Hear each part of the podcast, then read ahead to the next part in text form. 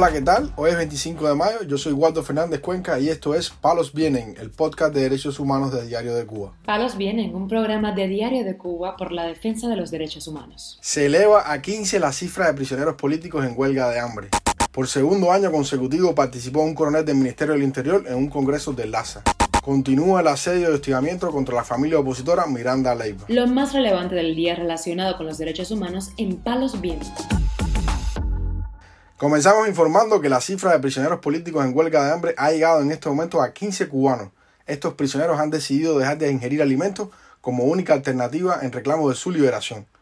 En las últimas horas se supo que Daniel Moreno de la Peña lleva ya cuatro días en huelga de hambre en reclamo a que lo pongan en libertad, pues lleva ya más de seis meses detenido sin una petición fiscal. Este activista fue apresado el pasado 10 de enero en Santiago de Cuba.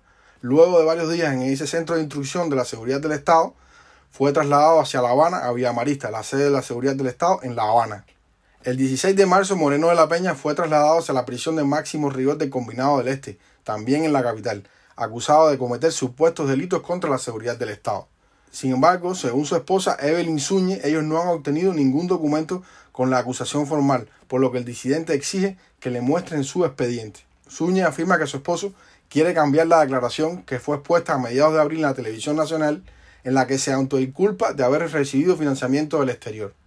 La esposa de Moreno de la Peña afirma que esta declaración fue obtenida bajo presión y tortura y niega que él haya recibido dinero de activistas en el extranjero para sabotaje, como quiere hacer ver el régimen.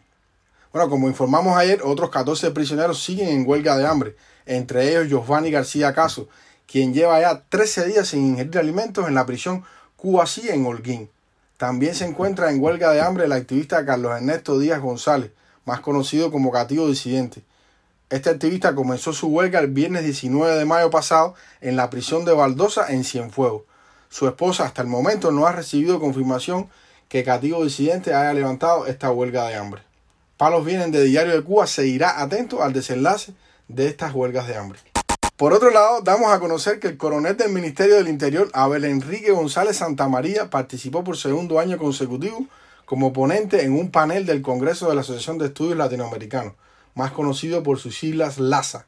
González Santamaría expuso en el panel titulado Universidades Cubanas, Derechos, Participación y Emancipación, que tuvo lugar este jueves en el Centro de Convenciones de Vancouver, en Canadá. Este militar se presentó en el evento como parte del grupo secretario de Bufetes Internacionales Servicios Legales SA de La Habana. Este panel específicamente está controlado completamente por el Ministerio de Educación Superior de Cuba y también participó como moderadora la asesora de ese ministerio, Yusmila Zamora Silva. En mayo del 2021, varios académicos cubanos renunciaron a la membresía de LASA luego de que esta asociación publicara un polémico comunicado condescendiente con el régimen de La Habana y sus acciones represivas. El Congreso de LASA de este año sesiona desde el día 24 hasta el 27 de mayo. Palos viene. Pero conozcamos un poco más quién es el coronel Abel Enrique González Santamaría. Este militar es el compilador del libro Miradas en Contexto, aproximaciones desde la universidad a la Cuba actual, una obra que busca contribuir a su supuesto currículum de intelectual para lograr insertarse en este tipo de espacios académicos. González Santamaría pertenece a un selecto grupo cercano al dictador Raúl Castro y se codea con otros funcionarios de alto rango y familiares de la dinastía Castro. Su imagen apareció en fotos filtradas de una boda del hoy teniente coronel del Minin Raúl Guillermo Rodríguez Castro, conocido como el Cangrejo, nieto y guardaespaldas de Raúl Castro. Según varios sitios oficialistas, desde el 2020 González Santamaría ingresó como miembro del LASA. Actualmente este militar es director de Ciencia de Educación de la Oficina del Historiador de La Habana. Para finalizar, damos a conocer que la familia opositora Miranda Leiva, residentes en Holguín, han denunciado que continúan bajo asedio después de nueve días de protesta por las malas condiciones en que viven en un albergue de la empresa estatal Ascuba. Esta familia fue ubicada en ese albergue después de haber sido desalojada de su casa en el año 2020 por su activismo contra el régimen. Las razones de estos opositores holguineros para realizar la protesta es que se encuentran hacinados en ese local, que presenta pésimas condiciones. En un video publicado este jueves en Facebook, la familia denuncia el asedio de supuestos delincuentes enviados por la seguridad del Estado, quienes amenazan con golpear a la familia si salen con carteles para la calle. Escuchemos fragmentos de la denuncia.